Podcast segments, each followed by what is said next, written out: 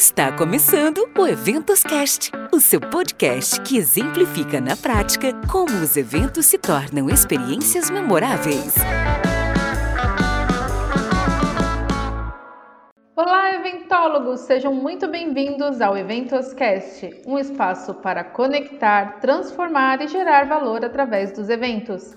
Eu sou Marcele Souza e nosso convidado de hoje é publicitário e tem mais de 28 anos de mercado, com mais de 3.800 eventos produzidos no Brasil, USI, UK, França, Egito, Polônia, México e China. Em 2002, fundou a alfaiataria de marketing G2 e se associou ao Grain Global Group, Alguns players ao longo da sua carreira são Hollywood No Limites, Bradesco, Nike, Unilever, Microsoft, BMW, Gol, FIFA, Rio 2016. Ele também é autor do livro Produção No Limites. Ronaldo Maciotti, seja muito bem-vindo e obrigada por aceitar o meu convite. Oi, Marcele. Muito obrigado pelo convite. Estou muito feliz de estar aqui falando para você e para os seus ouvintes. Ronaldo, para que os nossos ouvintes possam te conhecer melhor, vamos para um jogo rápido de quebra-gelo. Vai ser assim no estilo bate e volta, tudo bem? Tudo bem, vamos lá. Eventos corporativos ou marketing esportivo? Eventos corporativos. Palestrante ou escritor? Pode ser os dois. Conta pra gente a sua comida preferida. Uma lasanha bolonhesa. Adoro comida italiana. Muito bom, hein? Agora, abrindo o nosso quadro de curiosidades, conta um hobby seu, algo que ninguém conhece. Bom, o hobby hoje em dia o que eu mais gosto é de passar a noite inteira assistindo filmes. Eu, nossa, maratono muito filmes. É, os meus embalos de sábado à noite são assistindo filmes na TV. e você tem algum ritual antes de produzir ou dirigir um evento? Ah, eu tenho. Eu tenho um que é muito é muito característico assim. Eu gosto muito de durante a VT ou antes da da construção da montagem do evento, eu gosto de sentar no espaço onde vai ser o evento, no escuro de preferência e rememorar e passar todo o evento na minha cabeça. É como se fosse um passo a passo de última hora, onde eu vou tentando identificar todos os detalhes da montagem e do evento em si. Poxa, que legal! Você se considera uma pessoa perfeccionista? Eu me considero uma pessoa que tenta chegar à perfeição que, obviamente, nunca vou chegar, mas assim, todo evento, o melhor evento vai ser sempre o próximo, onde a gente aprende bastante com os eventos, né? com a vida em si, com todas as pessoas, então assim, tentando ser perfeccionista mesmo sabendo que não vou chegar lá. É isso aí. E agora conta aqui uma experiência, tipo alguma saia justa que você já tenha passado em algum evento ou com algum cliente. Nossa, saia justa. Saia justa é nosso sobrenome, né? é, mas assim, é, eu acho que eu tenho uma situação muito inusitada que aconteceu comigo numa produção no Egito, quando dois participantes do evento saíram para pegar uns camelos que para fazer um passeio só que não eram os camelos, camelos que a gente tinha previamente locado. Então, é, eles subiram nos camelos, os camelos foram em direção a uma, a uma comunidade que por acaso chama Heliópolis, do lado das pirâmides, e eu tive que sair correndo atrás deles, gritando em inglês, em português, e os guias não queriam deixar eles descer, e a gente teve que negociar um mini sequestro relâmpago ali. Uau! Essa é inusitada, hein? É, essa, essa foi muito. Essa para carregar pro resto da vida, é um aprendizado. Com certeza. Agora, abrindo o nosso quadro de perguntas, conta pra gente como que você ingressou no mundo dos eventos. Bom, foi em 1991, especificamente. É, eu fazia produção gráfica e fui convidado para trabalhar numa empresa para montar um evento esportivo. É, é um evento que que trabalhava, que a gente trabalhava com, com alpinismo e com mountain bike, né? Então eu curti, eu fiquei apaixonado pelo esporte naquela época, logo de cara. Como eu fazia produção gráfica, não tinha nada a ver com eventos, mas eu já tinha é, tido algumas experiências. E foi uma coisa assim que se apaixonar logo de cara, né? Principalmente porque eu sempre fui escalador, então é, juntar o esporte que eu adoro, que eu praticava, com a produção de eventos, uma coisa que, que eu aprendi a gostar, assim, desde a primeira roubada que eu tive. Então, foi assim o começo. Show de bola, hein? E agora, como é que é produzir eventos em países tão diferentes e quais os desafios que você já enfrentou? Bom, o primeiro maior desafio é a língua, né? É, principalmente porque a gente aqui no Brasil a gente não fala inglês direito e se imagina fazer um evento na França, eles também não gostam de falar inglês.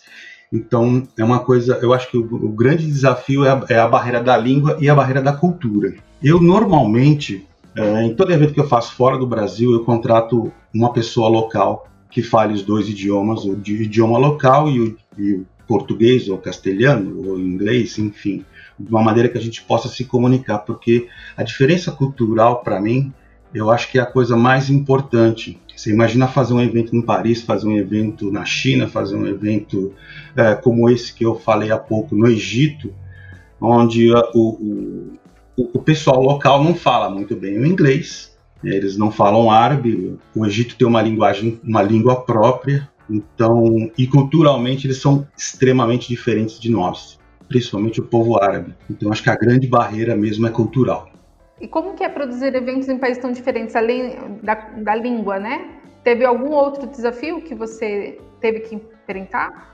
É, produzir evento fora do Brasil é, é muito peculiar porque, assim, nós estamos acostumados aqui no, no, Brasil com prazos de pagamentos, com maneiras de, de, produção e prazos de entregas que eles que absolutamente não faz parte da vida deles. É, eu me lembro que um evento que eu fiz em Paris, a gente teve que faz, fazer os pagamentos assim com 90, 120 dias de antecedência. E o agendamento também era uma coisa assim de quatro meses, uma coisa que para nós é, brasileiros é impensável, né? Assim, a gente tem evento de última hora aqui no Brasil. E de última hora você não, se, você não faz nada fora do país. Então, é, é como eu disse, culturalmente é bem difícil a adaptação porque assim nós temos que nos adaptarmos a todas as culturas locais e não eles e eles não fazem isso. É bem é bem diferente a nossa maneira de, de tratar o nosso jeito, a nossa disponibilidade é completamente diferente da deles.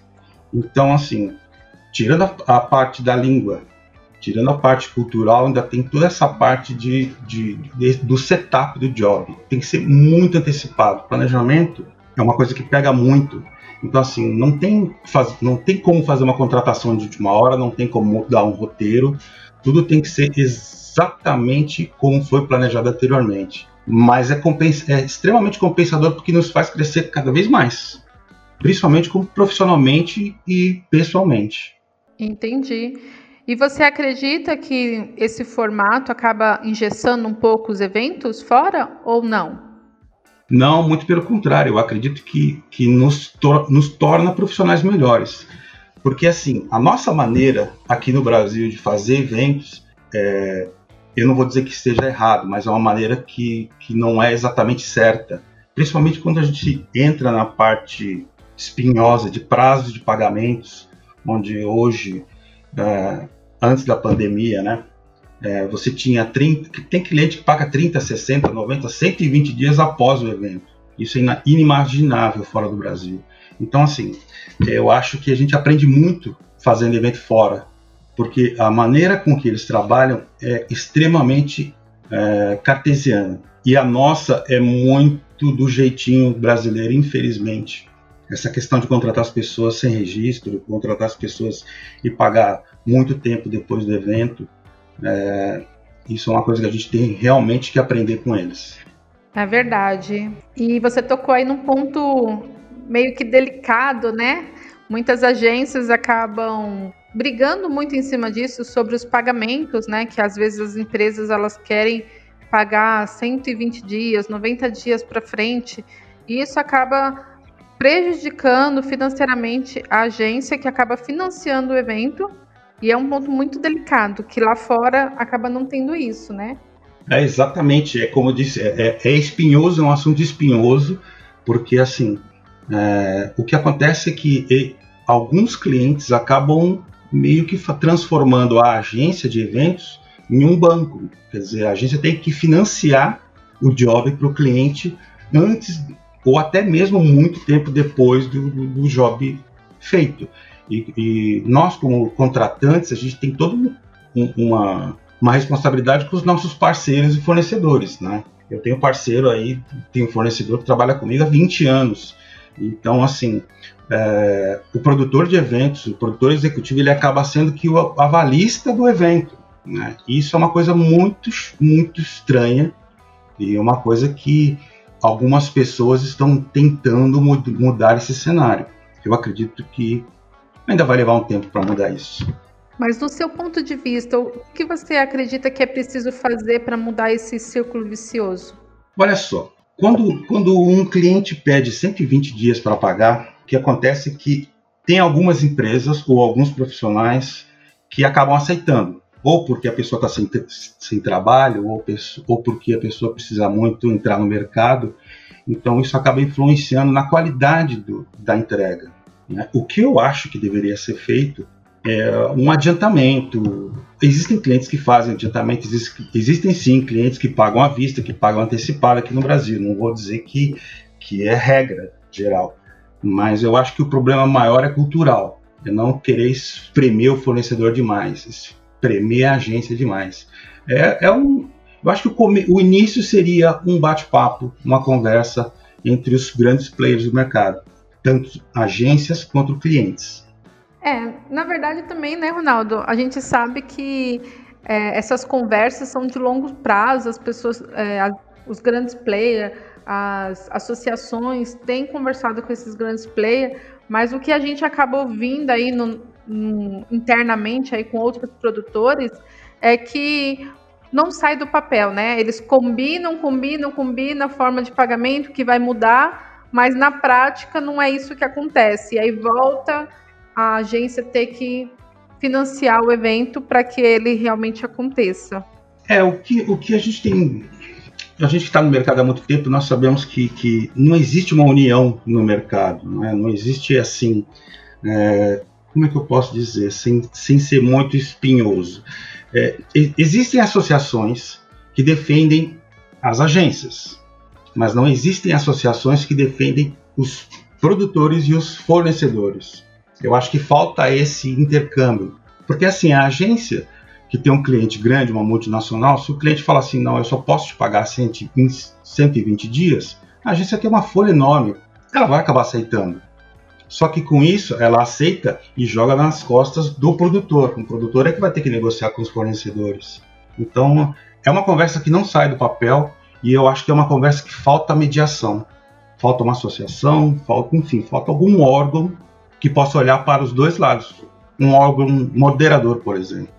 Isso é verdade, foi um assunto levantado na jornada de impacto para produtores de eventos, que eu tive a felicidade de participar da organização da produção desse evento online que aconteceu, logo aí no, no, no início aí da pandemia, e foi um, um assunto muito debatido, levantado, justamente que não existe uma representatividade para os produtores de evento, né? A gente tem alguns coletivos que têm se levantado, temos algumas é, associações não sei se é associação, mas assim, que tem levantado essa bandeira como a Judio Frila, tem buscado melhorias para os profissionais, mas na prática mesmo, é, a gente não tem um sindicato que olha de fato para o produtor. Isso acaba complicando muito, né, essas questões, porque não é só a agência financiar o evento, é, muitas vezes também tem outras questões que a gente não está levantando aqui, mas que o produtor às vezes ganha bem menos, o valor é sucateado, e aí isso também acaba refletindo nos fornecedores.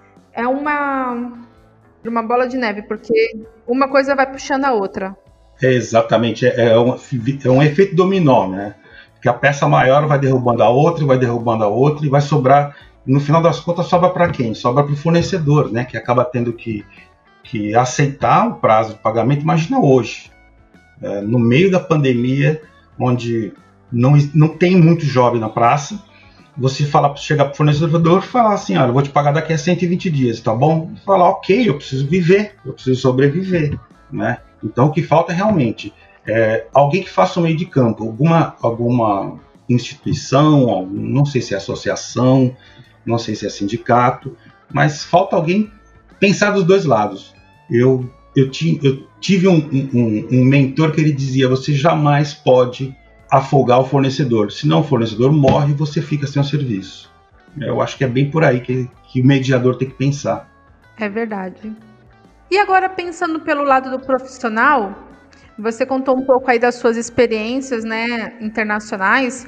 É, quais dicas que você dá para esse profissional que quer romper as fronteiras e alcançar novos jobs internacionais? Olha, é engraçado que isso é uma coisa que eu escrevi essa madrugada. As pessoas sempre perguntam ah, como é que eu posso me especializar. Eu acho que para você se especializar, em primeiro lugar, você tem que ter humildade. Em segundo lugar, querer aprender sempre, porque você aprende 24 horas por dia. Todo evento, alguém te ensina alguma coisa, seja um carregador, seja alguém da, da faxina, seja um assistente de produção. Assim, acho que as pessoas têm que estar abertas a aprender. E em segundo lugar é, é aproveitar as oportunidades. É, não existe job pequeno, existe oportunidade que você de repente deixa de aproveitar por um motivo ou outro, ou seja pelo cachê pequeno, ou seja por porque vai ser muito desgastante, mas eu acho assim, eu sempre, em 30, quase 30 anos de mercado, eu sempre busquei aproveitar todas as oportunidades. Ouvi bastante quem está mais tempo no mercado e até quem é recém-chegado no mercado. Então, assim, eu acho que humildade é acima de tudo, saber ouvir e não perder a oportunidade. E você acredita que existe oportunidade para jobs internacionais?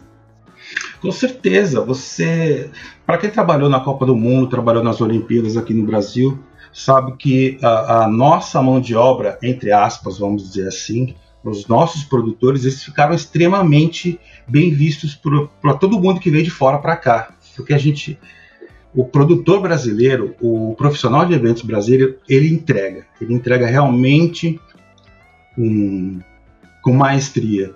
Então, assim, existem muitas oportunidades, tem muita coisa acontecendo, mas eu acho que networking é uma coisa que não pode faltar para o profissional de eventos, porque networking é a nossa vida.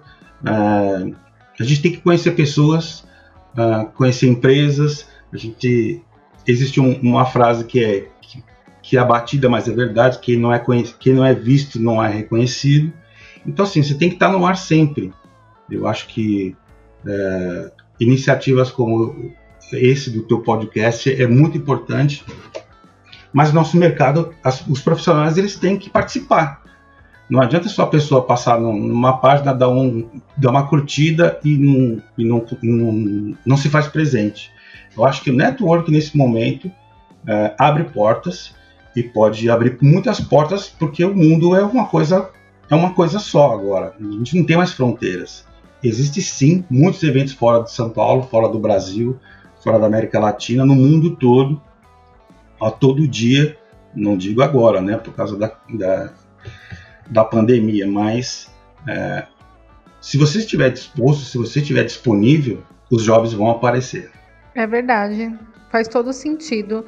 E outro dia até fiz uma postagem falando justamente isso, que a gente precisa expandir os nossos horizontes e, de fato, se conectar com outras pessoas de outras áreas e tudo mais, porque o network é o que vai, de fato, nutrir o seu relacionamento e vai expandir a sua rede de contatos que pode, por outros, por outros caminhos, chegar oportunidades, certo? Correto, perfeito. É, assim, quando eu, eu comecei a escrever é, posts no LinkedIn há uns quatro anos atrás. Quando eu comecei a escrever, eu assim, é, acho que o meu primeiro post teve uma curtida e três pessoas leram. Assim, foi muito frustrante porque não existia uma comunidade, não existia, as pessoas não, não, não trocavam, as pessoas não se conheciam. E ainda hoje as pessoas não se conhecem. Né? Às vezes você recebe um pedido de conexão, a pessoa entra em box e manda, manda o, o, currículo sem falar nada. Mas, gente, tem que conversar, tem que saber qual é a necessidade de, da outra pessoa é, não é só pedir, as pessoas têm que dar também um pouco. Né? E, e, essa troca é que faz aparecerem as oportunidades. Né? É, no meu último evento, assim, é, eu, eu, tive muitos profissionais que eu conheci através do LinkedIn, através do Instagram, através, enfim, das mídias sociais. Então as pessoas, assim como eu, têm que dar a cara a tapa, tem que aparecer, né? E, e trocar experiência, trocar uma palavra, enfim. É, é, é engraçado que o mundo ficou globalizado parece que as pessoas se interiorizaram, né? Meio que fica, dá uma, uma vergonha de aparecer, mas assim, tem que dar cara a tapa, tem que aparecer e trocar informações. É verdade, porque acabam é, muitos profissionais acabam pensando que se ele se expor nas redes sociais, é, ele pode talvez gerar uma imagem ruim ou tem até vergonha ou acha que não é capaz ou acha que não é para ele. Mas assim, nós mesmos se conhecemos pelo LinkedIn, né, que é uma rede social. E assim, é, não basta apenas o profissional de eventos estar numa rede social, seja o LinkedIn, seja o Instagram, seja qualquer outra. Ele precisa fazer presente ali naquela rede social, que nem você falou, não é só curtir um post e não voltar nunca mais. Mas é interagir, não é só pedir um, é, conexão, enviar o currículo e acabou. Não, tem que nutrir um relacionamento, né? Porque se a oportunidade vier, é como você falou, vai vir para aquele que está sendo mais lembrado, que está se fazendo ser lembrado, né? Então depende de cada um de nós. E com o, por conta dessa pandemia, né, muitos profissionais acabaram saindo da sua zona de conforto e se expondo nas redes sociais. É, e tem que existir também, eu acredito, que tipo uma ponderação. Você tem que saber é, até onde você tem que se expor e é onde você tem que preservar a sua intimidade, da sua família. Mas assim, como profissional, a gente precisa estar aberto a novos relacionamentos, a conhecer novas pessoas, e isso também vai fazer a diferença, né, na, na sua carreira e na sua vida pessoal, porque você pode conhecer outras pessoas, se tornar amigos dela, trazer para o convívio que até então você não estava se permitindo. É verdade, você tem toda a razão. Você imagina, eu fico imaginando assim, por exemplo, nós estamos aqui há oito meses dentro dessa crise, oito meses parado, e, e, algumas pessoas simplesmente sumiram do mapa, né? Sumiram porque né, tem vergonha ou, ou, não quer se expor na rede social. Então, você imagina ficar, eu, é a mesma coisa que eu falo com os meus clientes. Você imagina ficar um ano sem anunciar, ficar um ano fora de uma feira, fora de um evento longe do consumidor. Nós, nós contratantes, é, somos consumidores, a gente está consumindo o trabalho de alguém. E como é que você vai conhecer a capacidade profissional dessa pessoa se você nem conversa com essa pessoa, com esse profissional? É, é difícil, a gente precisa conversar, a gente precisa trocar informações, é, seja na mídia social, em, em, todos os níveis. Mas como você bem frisou, é preciso preservar o, lado, o seu lado particular, é preciso emitir a sua opinião, acho que é a opinião certa, né, com, com, convicção, porque a rede social hoje em dia ela é um, um print é eterno, né? Então, se de repente você entrar numa briga, numa discussão, um bate-boca por causa de seja lá qual for o assunto, é o teu lado profissional que está sendo exposto. É verdade, faz todo sentido. Por isso que tem que existir um equilíbrio, né? De fato. Exato, equilíbrio é a palavra-chave para tudo na nossa vida, né? Você precisa planejar muito bem a sua carreira e ser equilibrado na sua vida como um todo, porque nós estamos expostos. É, o mercado todo nos conhece e os clientes nos conhecem, os clientes vão escutar o seu podcast, é, os clientes vão, vão te avaliar, vão me avaliar e vão reavaliar as nossas ideias. Então, assim, eu acho que posicionamento sem, sem agressão é a melhor coisa que existe, porque você consegue ter uma troca nos comentários, ter uma troca produtiva e sadia para o dia a dia. É verdade. E agora, Ronaldo? É, a gente sabe né, que tem muitos profissionais que colecionam credenciais de eventos que já realizou. Eu queria saber de você, quando que você percebeu que era hora de compartilhar suas experiências? Olha, credencial eu, eu guardo desde 94, então faz muito tempo. Agora, quando eu comecei a escrever no, no LinkedIn, eu achei. eu sempre achei que eu tinha muita coisa para falar e eu sei eu, eu sempre soube também que eu tinha muita coisa para aprender, só que ninguém falava. Então foi por isso que eu resolvi escrever, começar a escrever. Só para você ter uma ideia, só no LinkedIn eu já fiz mais de 500 posts. Eu já escrevi um livro e no meu blog deve ter, sei lá, 200, 300, 300 histórias que a gente viveu ao longo desses anos todos de, de experiência. É, e muita, e, é, o legal é a, quando os, os, estudantes começaram a, a, comentar a curtir e a falar, poxa, que legal, não imaginava isso, não imaginava aquilo, isso me deu mais ânimo de escrever. Então, assim, eu realmente é, decidi escrever tudo que, que passou na minha vida profissional foi quando eu comecei a escrever no LinkedIn. Para mim foi assim uma revelação. Uau, 500 posts é bastante, hein? 500 artigos é bastante. é muita coisa. E agora, para quem está querendo ingressar ou é novo na, na área, né? Quais dicas que você dá para esse profissional viver e superar os seus próprios limites? Olha, superar os próprios limites é uma coisa que todo produtor tem que aprender. Tem que, na verdade, né, tem que aprender, tem que estar tá dentro dele. Porque assim, nós temos uh, um leão para matar por dia, e se você não matar hoje, amanhã são dois. Isso tirando o lado ecológico, é só uma metáfora, pelo amor de Deus. É, mas eu acho assim, eu acho que, que hoje em dia tem algumas faculdades, muitos cursos bons, mas principalmente eu acho que você tem que seguir pessoas boas, seguir profissionais bons.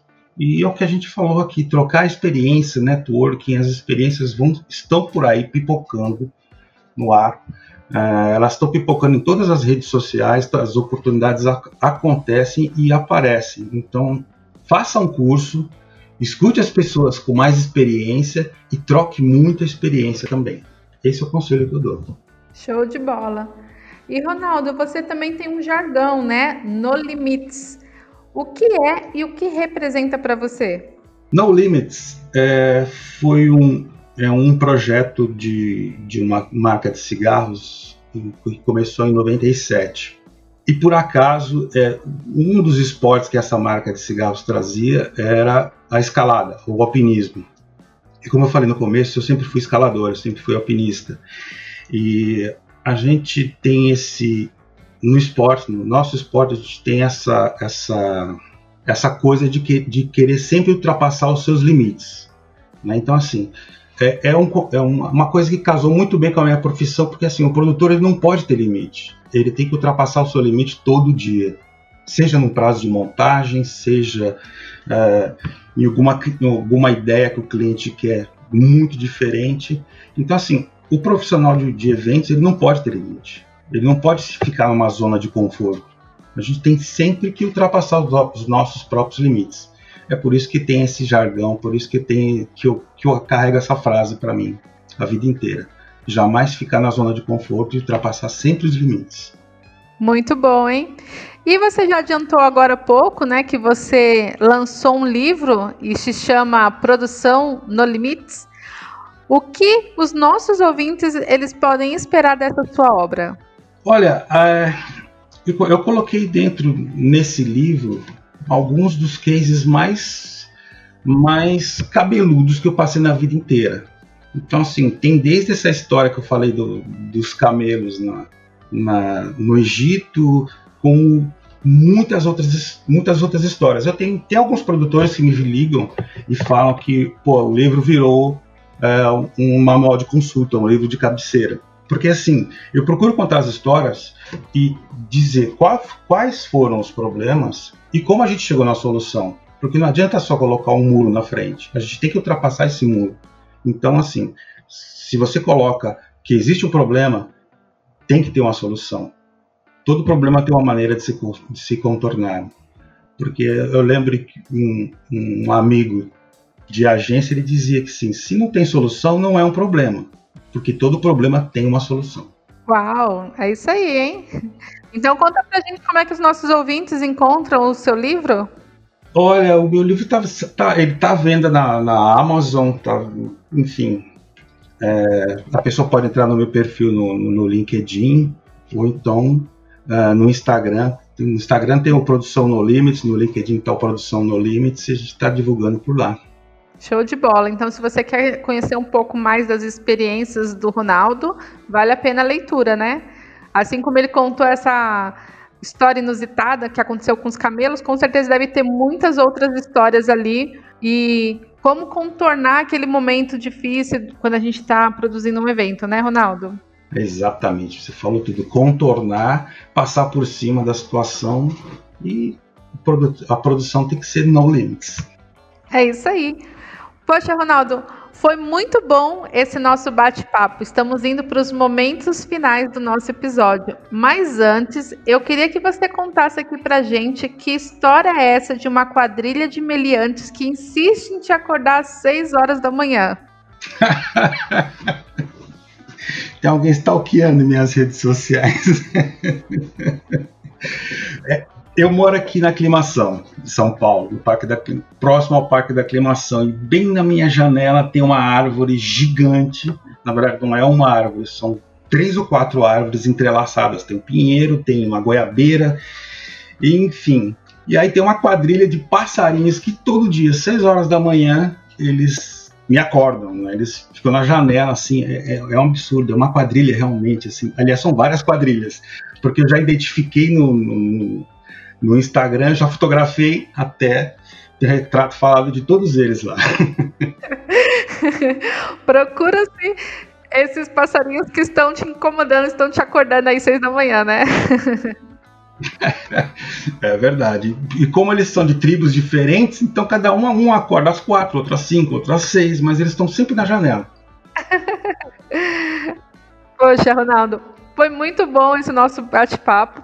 E agora eu queria que você desse suas considerações finais aqui para os nossos ouvintes. Olha, é, eu te falei antes da gente começar, Marcela, que eu adorei o teu, o teu programa, eu adorei é, as últimas entrevistas que eu consegui assistir, que eu consegui é, ouvir. É, eu acho muito importante para o nosso, nosso mercado, que principalmente para quem está chegando agora, que tenha programas como esse, que tenham é, que tenham iniciativas como essa sua, porque eu acho muito importante que as, as pessoas. A gente não tem uma literatura farta para falar sobre o mercado de eventos. Então, esses jovens profissionais eles têm que procurar o que a gente tem de bom. E uma coisa que a gente tem de bom no mercado hoje é o teu podcast. Poxa, me sinto lisonjeada. Muito obrigada. Mas é, ele só existe porque a gente tem aí a cada semana convidados experientes que estão vivenciando, vivenciam, né, respiram eventos. E a ideia do nosso podcast é justamente essa, né? Mostrar que para os eventos serem memoráveis, existem profissionais por trás desses eventos. E a gente quer mostrar dar voz a esses profissionais e dividir um pouquinho aí das suas experiências, que contribuem não só com os nossos ouvintes, mas até comigo também. é, uma coisa que, que assim, eu, eu, eu, gosto muito de pincelar as coisas nas entrelinhas, né? E você falou uma coisa agora é, que é muito que é muito característica do nosso mercado, que é o fator humano. O mercado de eventos, o mercado de publicitário, o mercado de propaganda, sem o fator humano, ele não é nada né? é diferente de, de outros mercados. Então, assim, tudo está é, sobre a, a aura do ser humano. E para o nosso mercado, ser humano é, é, tudo que bom, tudo de bom. Com certeza, né? É, a gente sempre vai estar tá cada vez mais precisando que o ser humano ele se relacione e ele produza esses eventos, né? Porque nunca vai ser substituído, não vai ter uma máquina, não vai ter um, uma linha de produção que vai acabar. Não, a gente precisa desse, desses profissionais é, para fazer de fato o evento acontecer e levar essa experiência para o público, né? Cada semana a gente tem um convidado contando um pouquinho mais aí das suas experiências. É verdade, é, eu já vi aqui pessoal falando sobre design, falando sobre produção de show, falando sobre, sobre cursos. Eu acho muito legal, porque assim, abre o leque para as pessoas, para as pessoas, até para profissionais das antigas como eu, para a gente se atualizar, para a gente saber o que está acontecendo no mercado. Eu acho muito importante. É verdade. Que bom que você gostou e que bom que você está aqui também dividindo as suas experiências. E agora eu queria saber de você, quem que você recomenda para estar aqui dividindo sua história de vida e inspirar cada vez mais os nossos ouvintes? Olha, tem, eu admiro muitas pessoas no mercado, né? E eu vou, eu, eu deixo aqui para você é, o Vladimir Duarte, que é um diretor de produção do Rio de Janeiro, que é, uma, é um profissional que eu conheci no LinkedIn e é um, uma pessoa que gente, um profissional, uma pessoa que a gente troca muito. A gente, a gente se conheceu no LinkedIn, a gente já trabalhou junto, ele já me contratou, eu já contratei para fazer alguns jobs. E é uma pessoa que ele tem uma rica história de vida, principalmente do lado cultural. Ele foi diretor cultural artístico da, da Flip no Rio de Janeiro durante muitos anos e tem uma história de vida interessante. Legal, hein? Já está aqui anotado, a gente vai entrar em contato com ele. E agora conta aqui pra gente, então, como que as pessoas te acham nas redes sociais? Olha, eu sou muito ruim nisso, viu? Mas é, as pessoas podem me encontrar no LinkedIn, procurar por Ronaldo Maciotti, ou procurar no, no Instagram também, no R Maciotti, no, no, perfil Produção No Limits, porque lá eu estou dando muita dica sobre o mercado de eventos. Então tá anotado aí, pessoal. Entra aí nas redes sociais do Ronaldo e se conecte com ele e absorva essas dicas que ele está passando aí gratuitamente, que vai com certeza te ajudar a elevar a sua carreira. Ronaldo, eu quero agradecer mais uma vez por você ter aceitado o meu convite. Eu que agradeço, agradeço mais uma vez o convite. Assim, fiquei muito feliz, estou muito feliz, estou é, bastante aliviado de não ter não ter furado contigo de novo, né? e assim, quando você precisar, fica à vontade, pode me chamar que eu participo com toda certeza. Foi um prazer enorme. Show de bola. E eu quero agradecer também você, ouvinte, que nos acompanhou até aqui. Siga-nos nas redes sociais, EventosCast, e me adiciona no LinkedIn, arroba Marcele Souza. E para você que está ouvindo e curtindo esse episódio pelo Spotify, não esquece de clicar no botão seguir para você ser avisado sobre os novos episódios.